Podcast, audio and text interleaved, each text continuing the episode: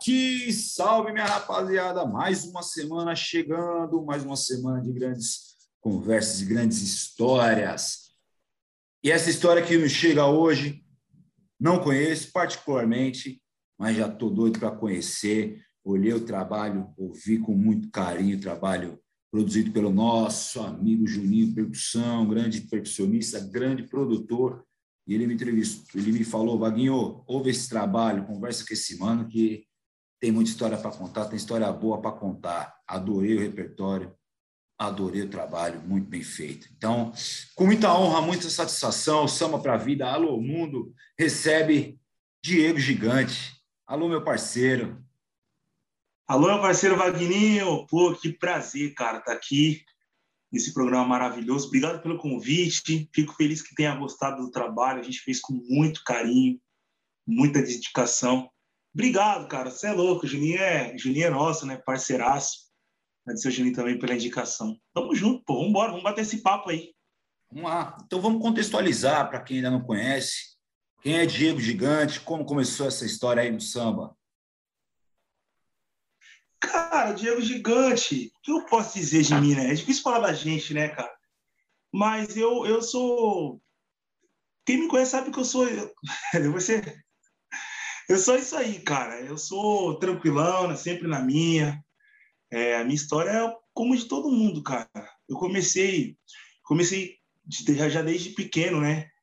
É, vendo os meus pais, os meus tios tocar, vendo eles tocarem tem uma família de músicos, né? Uma família muito grande, assim, que a galera já é do samba. Ali na Vila Mariana, em São Paulo, na Zona Sul, tinha a escola de samba primeira da aclimação, e eu cresci ali, cara. Eu cresci ali, indo sempre na quadra, sempre indo nas escolas de samba com meus pais, com meus tios. E ali eu peguei o gosto e comecei, cara. Depois eu vim pro interior, né? Vim morar em Capivari, é onde eu moro hoje. E aí aquele grupo de pagode na escola, depois um grupinho ali do bairro, depois montei um grupinho um pouquinho mais sério. E por aí foi. Aí começou toda a caminhada, desde os 10 anos de idade. E por que o gigante? Cara, é engraçado, porque o, o, meu nome é Diego Luther, né? Meu nome é Diego Luther. E a gente, quando eu saí do grupo que eu fiz parte há 15 anos, Gente, eu até saí como Diego Luther e tal. Galera, oh, sempre me chamou de Luther, Luther. Mas eu tinha alguns amigos que já chamavam, e aí, gigante? Porque eu tenho 1,95m, pensa. Aí, aí, tipo, aula de gigante, gigante, gigante. E aí, quando eu e o Juninho sentamos para conversar com, com o Obina, lá da, da Monumento Produções, pô, a gente precisava dar um, dar um gás e tal. Aí os falaram, pô, mano, todo mundo chama você de gigante, gigante, por que não faz Diego Gigante? vai ser um nome bem mais chamativo, né? E, pô, aonde você chegar, todo mundo vai saber que você que é o Diego Gigante, não tem como, né? Tamanho do Negrão, 1,95m, pô. Aí ficou. Diego Gigante. Luther, grande é referência a Martin Luther King. Exatamente. Meu, meu pai era muito fã dele, né? Por isso que a gente colocou, por isso que colocaram o nome de Diego Luther. Acho que não tem uma pessoa de bom coração, uma alma de bom coração que não seja fã de Martin Luther King, né? Acho que a história dele por si só é uma história que meio que se confunde com a nossa história enquanto sambista, né? É uma história de superação, mas sobretudo de, de amor, né? Eu acho que tem faltado um pouco na sociedade de uma forma geral um pouco mais de, de Martin Luther King, né? O Diego como que você vê? Como você tem acompanhado essas questões? Não, não questões políticas, tá? Por favor, acho que questão de então, sociedade então, de uma forma geral. Então, é, é o que eu, eu converso muito com a rapaziada da minha banda sobre isso a gente, quando a gente está indo para os shows e tal. A internet está complicado, né, meu? A internet. Eu acho que a internet já, já faltava muito isso, e com a internet parece que ficou pior. É muita gente, sabe, sem coração, é muita gente maldosa a humanidade, como é, como dizem, né? A humanidade tá ficando cada vez mais perdida, cara. Tá faltando amor, como você disse, né? Pô, é, você sabe, estender a mão pro próximo. Pô, você coloca uma parada ali, você só vê nego martirizando, falando mal, xingando. Quando você coloca uma coisa de amor, não viraliza. Você colocou uma coisa ruim, viraliza rapidinho. Exato. Justamente por causa da, justamente por causa da internet, né, cara? É, é até triste, né? É triste a gente ver as coisas que vêm acontecendo com a humanidade. É triste, assim. É um, eu acho que é, mas também até, até um reflexo do, do que a gente vem passando. Vamos falar aqui pelo, pelo caso do Brasil, que é o, é o nosso conhecimento, né? É um processo de desconstrução da educação brasileira, processo de desconstrução, porque eu, a gente teve aqui a grata presença de seu Moisés da Rocha no nosso centésimo programa e ele fala que a partir do momento que o, o povo pobre começou a ir para as escolas, as escolas não, não foi mais interessante investir nas escolas, né? Porque até então, quando se falavam que escolas públicas eram um modelo de referência, tal, que que eram os inteligentes que estudavam, mas até então era uma, uma escola que esse povo pobre não, não frequentava. Então, a partir do momento que aí começou a ir esse povo para as escolas, essa educação foi cada vez se deteriorando, e hoje a gente está vendo o reflexo, né? É uma geração que sabe de tudo e ao mesmo tempo não sabe de nada. Mas só que aí, nesse, e nesse mesmo balaio é incapaz de perceber que às vezes o próximo, a pessoa do seu lado não quer, só quer um abraço, só quer um amor, quer um carinho, né, Diego? Exatamente. E com, com agora o celular, né, meu? Não tem mais esse, esse calor humano, né? Esse carinho, esse abraço. É tudo aqui, né? Tudo aí, cara. Pô, e depois, você estava falando das escolas, cara, eu lembrei, eu lembrei de, de, um, de, um, de um fato que meu irmão fala muito. É, parece que para a alta sociedade é interessante que o povo fique cada vez mais burro, né? Para eles é melhor, né? Para manipular, né? Meu irmão fala muito isso. Quanto mais burro o povo fica, para a alta sociedade é melhor, né? Porque aí eles conseguem manipular todo mundo, né? Eles jogam as verdades, né? Por isso que eles não investem mais em escola. E, cara, é... eu acho que eu acredito que seja a única saída, né?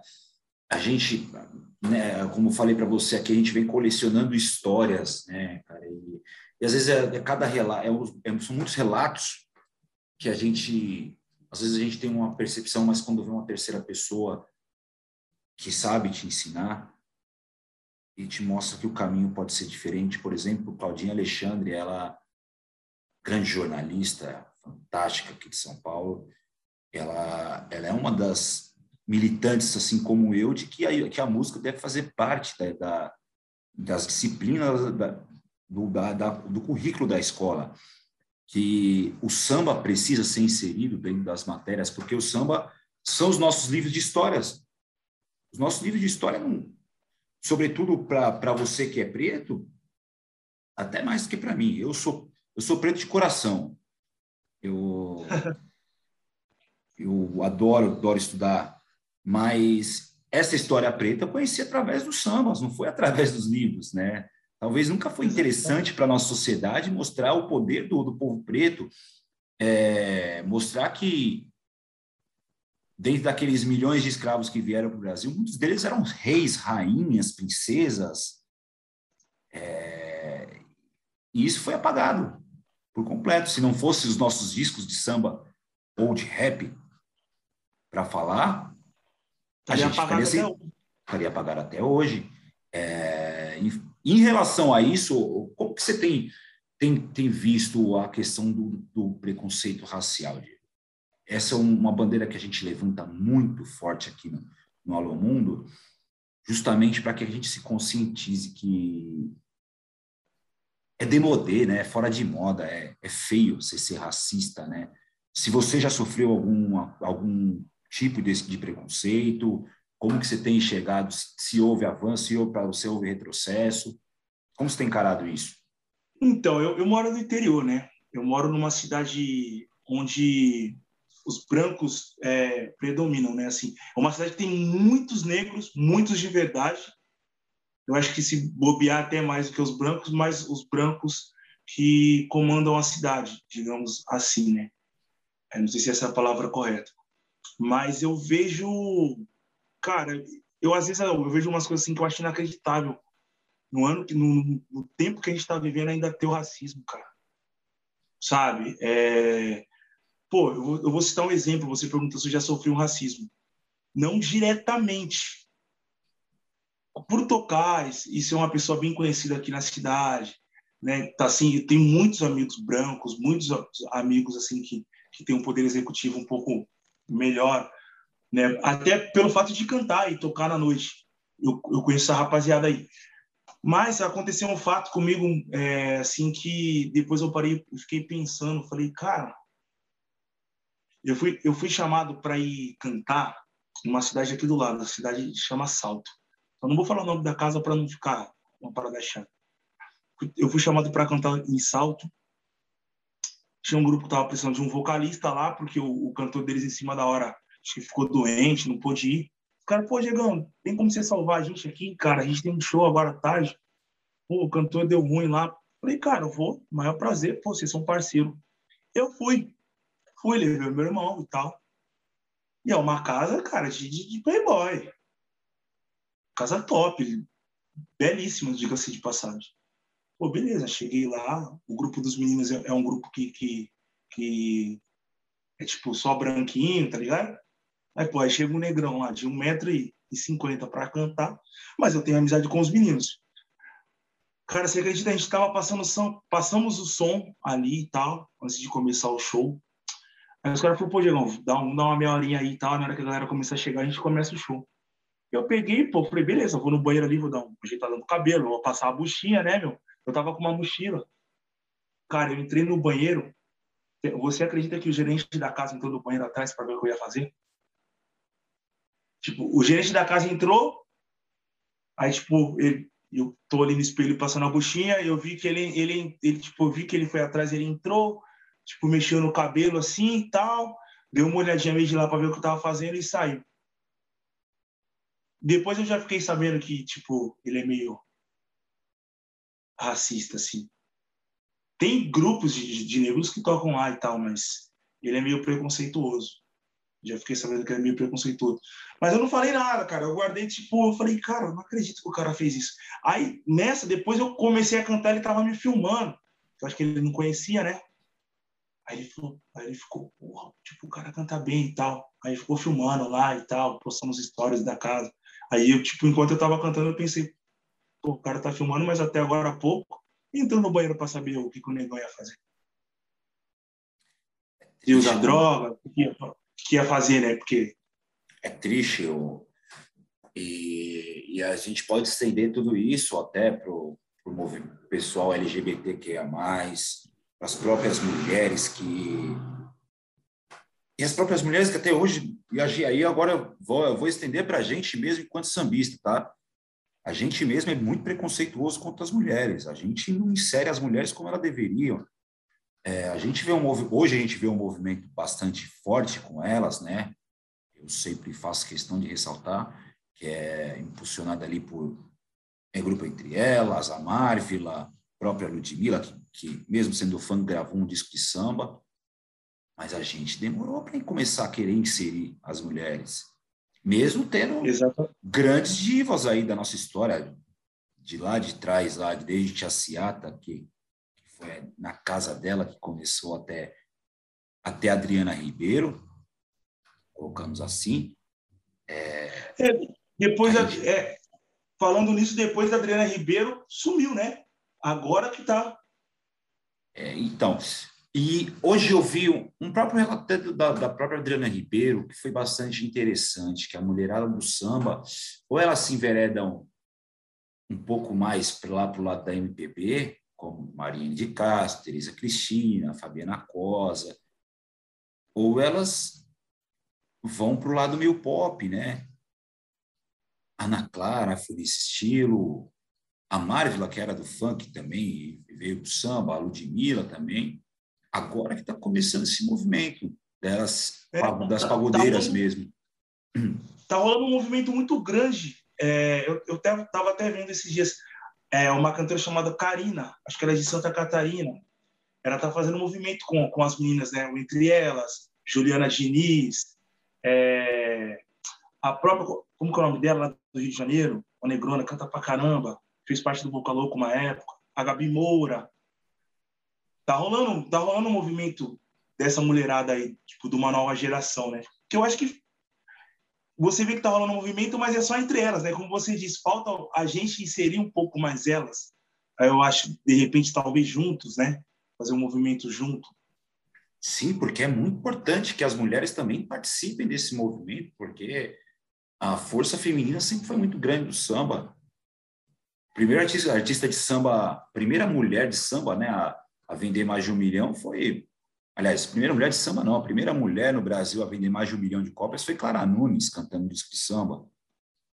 É, e sem contar as inúmeras, Dona Alice Brandão, que hoje é nosso deputado estadual, que pelo estado de São Paulo, é, Bete Carvalho, a madrinha do samba, que revelou tanta gente, né?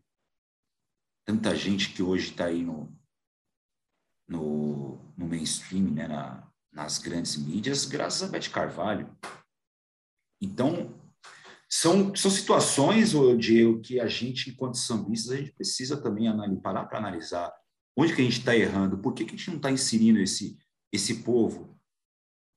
O samba é machista, é difícil, a gente não vê um pagodeiro se assumir gay, homem, né? Um pagodeiro do sexo masculino se assumir gay, diferente do que acontece com as mulheres.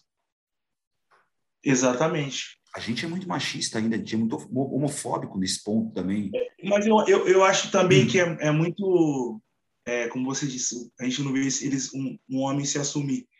Cara, é, pelo movimento já ser um movimento difícil, digamos assim, a gente sabe que é um movimento sofrido, já é um movimento discriminado, né? Hoje não tanto, mas a gente sabe que ainda existe, né, uma discriminação, uma desvalorização. Agora imagina se um cantor se assume gay. O cara já, ele já tem que enfrentar, ele já enfrenta tudo isso, a discriminação do movimento, a desvalorização. E aí se o cara for gay, na cabeça, né, como você diz, na cabeça dele fala, como que eu vou me assumir? E a gente tem um público gay muito forte, né? Sim. Os gays gostam muito de samba, cara. Você vê, tem muitas festas LGBT aí que tem que é pagode, cara. Os caras não colocam outro jeito, não colocam sertanejo. Os caras ou é pagode, ou é um pop. Mas você não vê um, um sertanejo numa balada gay. Cara, a gente tem um público muito forte, de verdade mesmo. Carnaval, carnaval é é a grande prova disso também, né? O cara, as escolas de samba são cheias do pessoal LGBT e que é bonito, eles trazem vida, eles trazem um colorido diferente para para o nosso segmento, para a nossa história, é, que a gente também acho que acho que também é bom a gente falar isso para tirar um pouco das amarras, né, da, da sociedade, pensar porque nós dois somos dois anônimos, entre aspas, tá? dois anônimos e, e que devemos falar só aquele negocinho bonitinho, meio que marcado né, nas, nas páginas, né, aquele roteirinho pré-definido. E não, cara, a gente tem que ter nossa, nossa convicção. E não importa se é o posicionamento A ou o posicionamento B. É, é importante que, que, que o samba também entre nesse tipo de discurso. Eu acredito nisso. Não só no discurso musical, não só no discurso é, de festa, porque o samba, o samba sempre foi um ato de resistência, né? O samba sempre foi aquela nossa bandeira, aquela luta, né? Quantos e quantos dos nossos mais velhos é, sofreram na mão da polícia por conta de estar com pandeiro na mão. Meu avô fala, meu avô por parte de mãe, ele, ele fala, né? Ele cresceu ali no Rio de Janeiro tal, no subúrbio. Ele fala, cara, que ele ele, uma vez, uma vez queriam prender ele porque ele fez um samba falando, né? Na, pô, a gente está falando de, de 80 anos, de 70 e poucos anos para trás. Ele, ele tinha aqueles festivais que rolavam e tal, e ele, e ele, e ele fez um samba militante na época. Pô, ele apanhou, queriam prender ele. Né? Justamente por causa disso que você falou, né? Às vezes eu estou conversando com ele assim, quando a gente se encontra, quando eu vou visitá-lo, Pô, ele conta cada história, cara. Ele fala, pô, hoje você sai tocar aí de boa. Você sai com um cavaco na mão na rua aí, é até bonito de ver. as pessoas acham bonito. Na minha época, sai com um pandeiro com um cavaco na rua aí. Ah, é vagabundo. Sem vergonha. Infelizmente, os nossos mais velhos passaram por isso e, e pavimentaram para que a gente pudesse fazer isso e que o pessoal pudesse hoje achar bonito, né?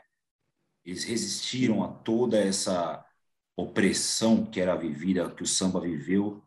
E o samba viveu, a gente sabe que exclusivamente que viveu esse, todo esse tipo de preconceito porque era um movimento preto. Exatamente. E, e é triste, né, cara? A gente vê tudo que os mais velhos passaram para que a gente tenha essa liberdade hoje de, de poder exercer, né? Pô, hoje o samba é uma profissão, cara. Quantas pessoas sobrevivem do samba no Brasil?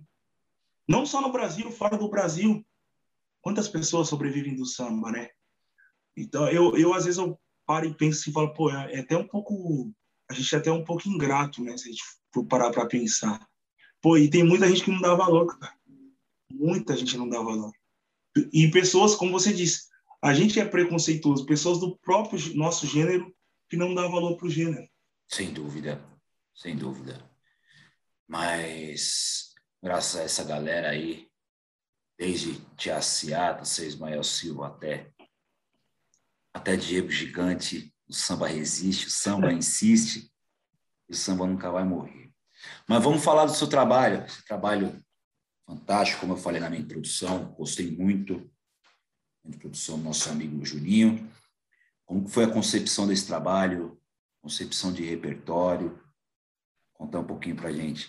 Então, cara, esse, esse, trabalho a gente é um trabalho que a gente está idealizando ele desde 2000 e 2021, desde 2019. Inclusive a gente até chegou a fazer uma coisinha, mas acabou não rolando, deu tudo errado. Mas também eu acredito que se não rolou porque não era para ter acontecido naquele momento. Aí a gente pegou o repertório, reformulamos o repertório. Porque a gente pensou o quê? Pô, tá todo mundo gravando muita coisa, né? Tá cheio de material na internet. Então, aí a gente pensou, vamos tentar fazer um repertório que agrade a todos, mas que não seja uma coisa que já esteja amassante, né? Porque como tá todo mundo gravando, a era digital tá tudo muito rápido, pô, você coloca no Google, você vê pagode, um milhão de, de conteúdo. A gente pensou que, pô, vamos montar esse repertório aí de uma maneira que seja um lado B, mas que seja uma coisa que todo mundo conheça. Pô, a gente gravou é, Grupo da Melhor Qualidade, tem duas canções ali que a gente gravou. Pô, são músicas assim que você não vê ninguém cantar, cara. Um sonho de amor.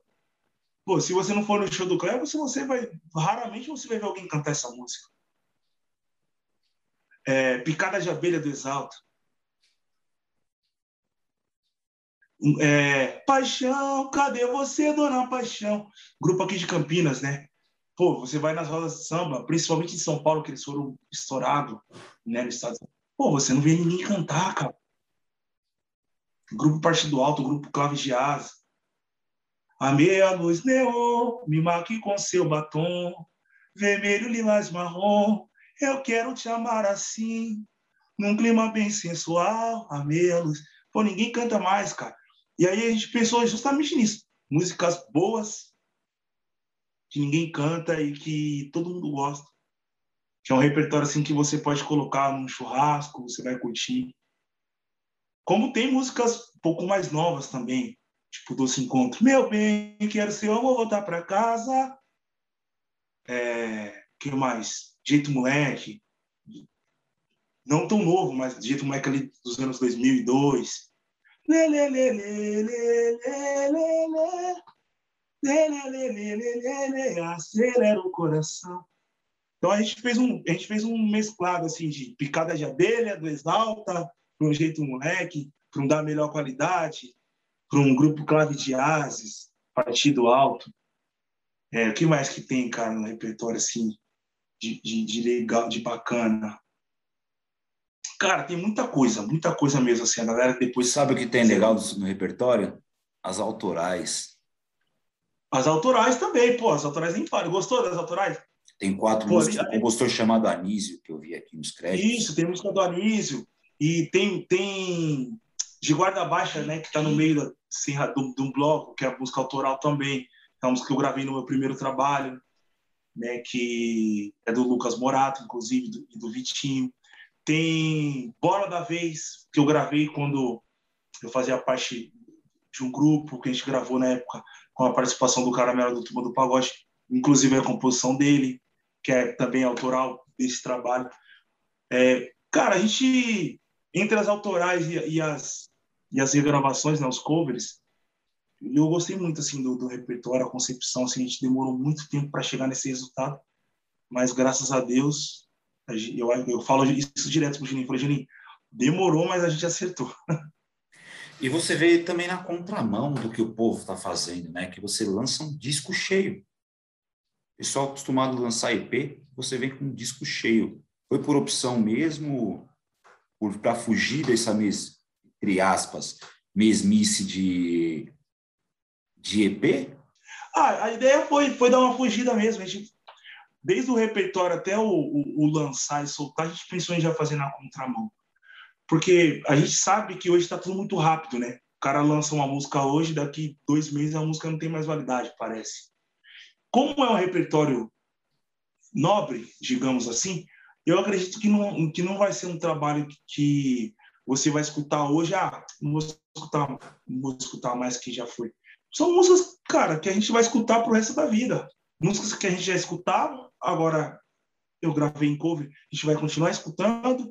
Daqui a alguns anos, outras pessoas vão gravar novamente, a gente vai continuar escutando as mesmas músicas, porque são músicas boas. Não tem porquê eu fazer um EP de, sei lá, três faixinhas, soltar e. Entendeu? Por isso que a gente teve essa ideia de soltar tudo. Pô, um disco cheio, todo mundo fala, você é corajoso, hein? Fazer um disco cheio nessa época que a gente está vivendo? Sim, ali acho que não só questão financeira, até questão de marketing mesmo, né, divulgação, que o pessoal não está deixando de investir em disco cheio, né, e fazendo, preferindo os EPs, é, é meio estranho. Eu ainda acho meio estranho ainda, sou da época do, do disco do bolachão, sou da época do, do, do CDzinho, de olhar em kart, então ainda estou me acostumando com essa ideia de de disco com quatro músicas. Mas nesse, nessas suas regravações, me chamou bastante atenção você ter regravado Neon, além de. É uma música do Partido Alto, grupo de Campinas, que, além do Neon, também deu, deu outro, outros grandes sambas e um outro que, que a galera talvez não, não saiba, não faça ideia que seja deles, que foi muito, muito, muito executado Brasil afora, que é o Quem Dera, que o Sopa Contrariar gravou à época do, do Alexandre Pires ainda, também é do Grupo Partido Alto. E, e, uma outra música que eu sou... Isso. E um outro samba que eu sou completamente apaixonado, que se eu não me engano, Mário Sérgio eu sei que é, mas se não me engano também é do Carica, que é Aliança das Marés. Esse samba... Cara, que é, samba lindo. Esse samba é lindo. E eu me recordo de três versões. A original com Biro, ao vivo com Biro e com Reinaldo, e no último DVD do Reinaldo, o Reinaldo também gravou. É... Tem algum dedo de Reinaldo aí nessa história dessas duas músicas? Porque são duas músicas que ele gravou. Cara, Aliança das Marés, no caso que o Reinaldo gravou, e tem apelo também, né? Não sei se você chegou apelo. a Isso, apelo. tem apelo, tem apelo, exato. Tem apelo também do, do Reinaldo. Cara, eu sou suspeito em falar assim, porque eu lembro que quando eu vim para o interior, já comecei a tocar aí nos pagodes, eu lembro até hoje que eu fui no Balanco, em Dayatuba, no show do Reinaldo. Que aqui em Dayatuba tem um, um, um cantor chamado Serjão. Você lembra? Não sei se você já ouviu falar do Serjão ou do grupo Nó na Madeira, um grupo antigo que existia. Não me é, não me é estranho. Esse grupo Nó na Madeira é da época do, do, do Partido Alto, do Club Jazz. É da época de um grupo chamado. Você lembra do grupo Oitava Cor? Já ouviu falar também? Sim. Oitava Cor, que é, é, aqui de, é aqui de Piracicaba. E, e, nessa época, esses grupos, quando eu comecei, esses grupos eram muito em alta aqui, na região. E eu fui nesse show em Datuba e o, o Sérgio ele canta muito Reinaldo, canta muito Reinaldo. Ele tem até a voz um pouco parecida com a do Reinaldo. E eu lembro que nesse dia era Reinaldo, era o show do Reinaldo. Cara, ali eu me apaixonei de uma certa forma, assim, que Sempre que eu podia ir no show, eu ia. Tanto que eu fui na gravação do DVD Reinaldo 30 anos, na Rosas de Ouro. Eu tava lá. Reinaldo faz muita por falta. isso eu não podia deixar de, é, por isso eu não podia deixar de gravar. Tanto que se você depois dar uma olhadinha no meu, no meu trabalho que a gente gravou, que a gente foi até no show livre, eu, eu gravei também onde está, né? A gente fez uma roupagem. Onde está?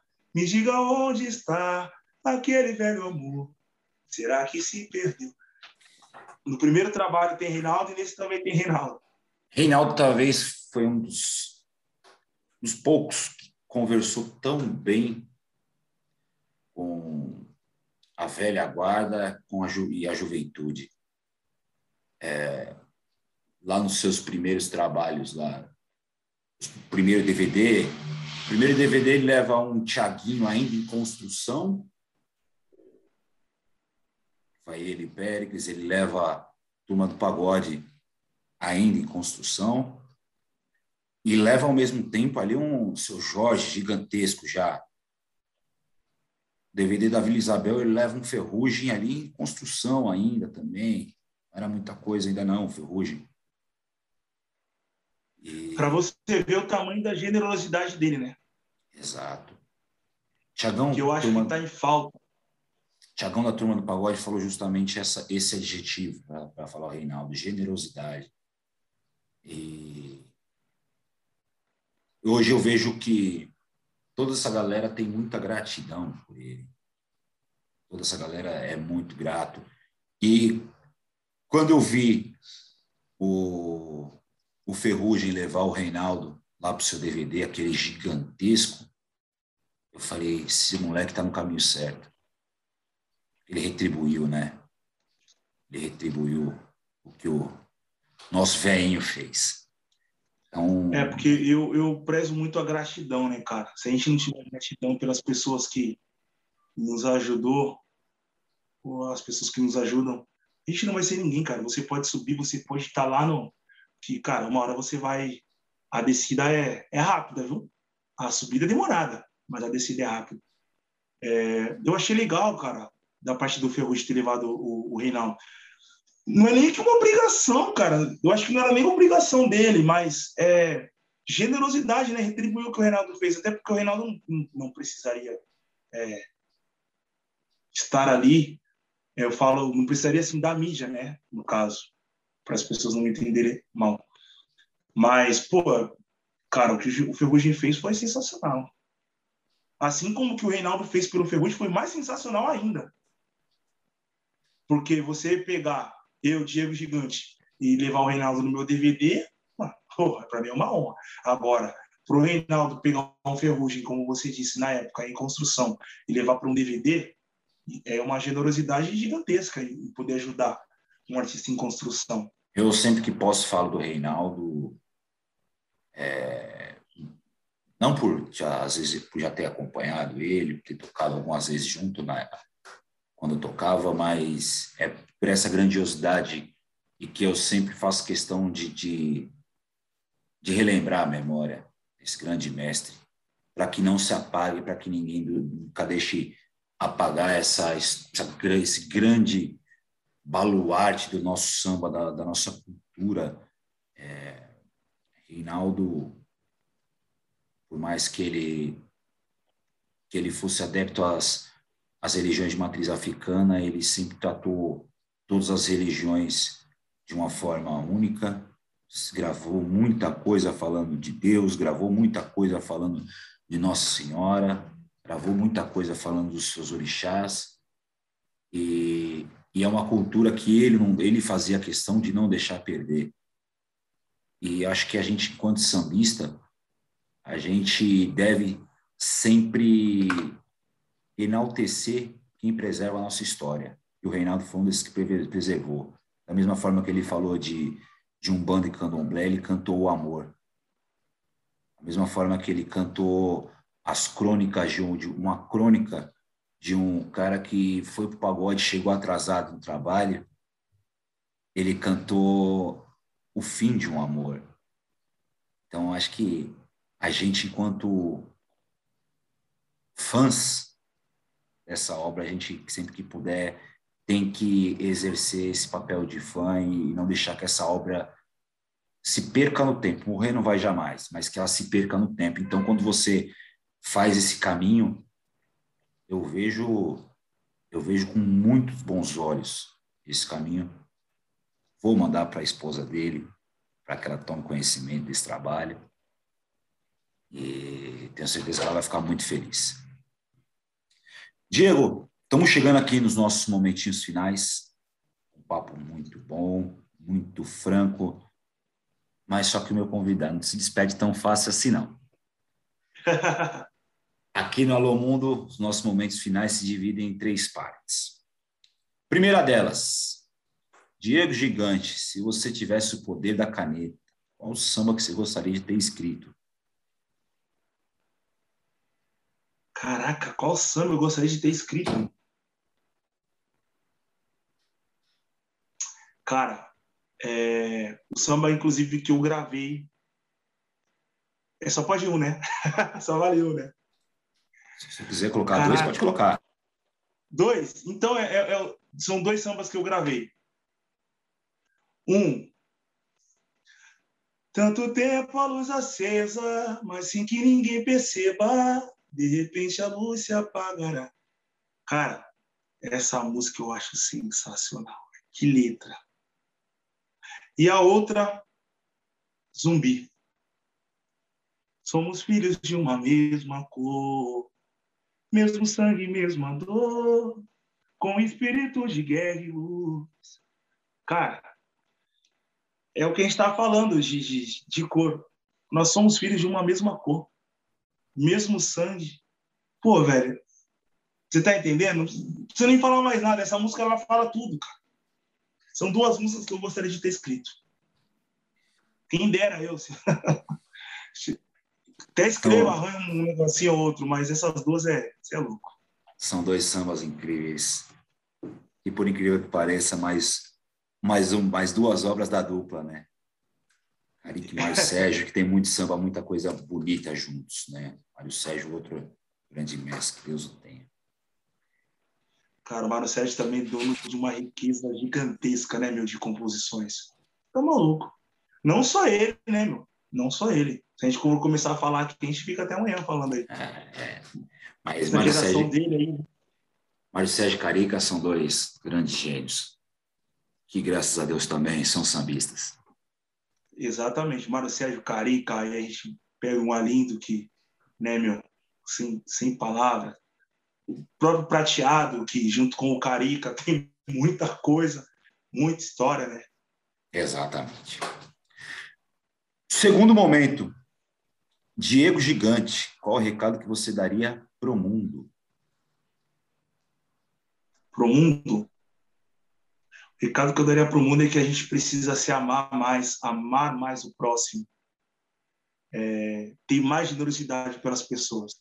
Esse é o recado que eu dou. Vamos amar mais, gente, menos rancor, vamos ter mais generosidade é, pelo mundo, né, pela natureza que Deus nos deu, por tudo que Deus fez por nós, né, cara? Eu acho que Deus é em primeiro lugar e, e, a gente vem depois. Então a gente tem que amar mais. Deus ama todo mundo. Eu não, eu não entendo esse ódio que as pessoas têm. É isso, cara. É amar mais a Deus e amar mais as pessoas. Amém.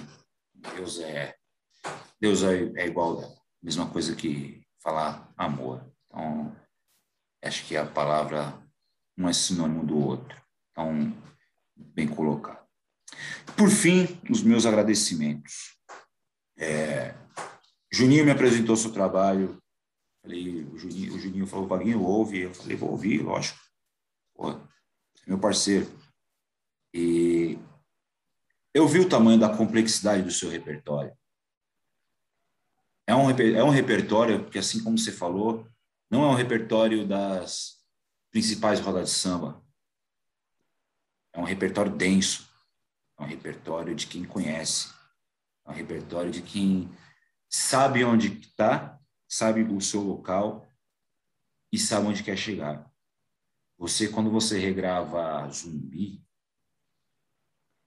uma música tão densa, uma música tão poderosa, os tempos de tanto preconceito, assim como a gente falou, é um sinal de respeito à sua identidade, à identidade do samba. É um respeito à cor da sua pele, é um respeito a seus antepassados. Quando você regrava uma Aliança das Marés, é uma música que talvez você saiba que é uma música poética, uma música é uma poesia. Que talvez você saiba que não vai te gerar o mesmo like do que se você marcar, regravar um, por exemplo, uma outra poesia mais que está mais na moda, que um alucinado. Mas é de quem entende, é de quem conhece a história do que está cantando. Porque é muito simples você cantar por cantar, mas você entender o que você está cantando é muito complicado. Isso eu pude perceber no seu trabalho.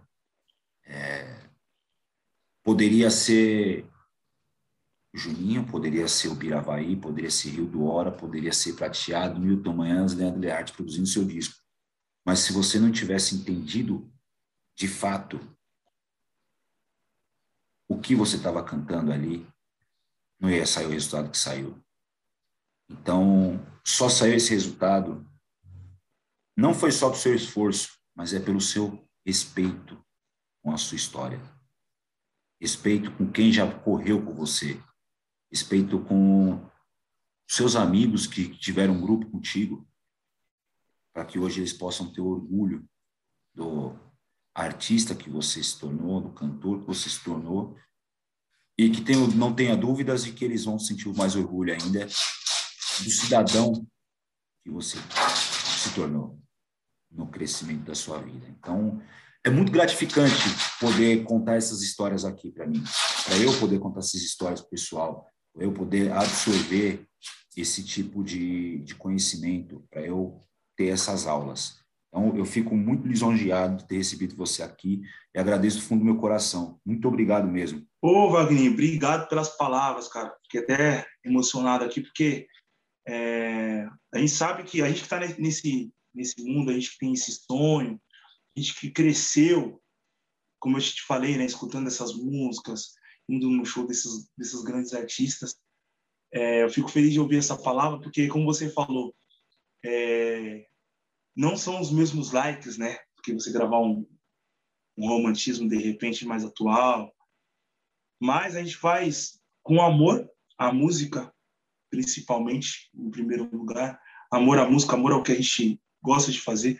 É como você falou também, não é só cantar, né? A gente tem que entender e eu costumo dizer que cantar por cantar, é, se um dia eu cantar por cantar, eu paro de cantar. Eu acho que a gente tem que se emocionar ao cantar, emocionar as pessoas que estiverem escutando e fazer com que as pessoas sintam. Eu costumo usar a seguinte frase: levar alegria ao coração das pessoas através da minha voz. Então eu espero que esse trabalho de uma maneira ou de outra chegue ao coração de, das pessoas através da minha voz, que as pessoas se sintam bem ao escutar esse trabalho.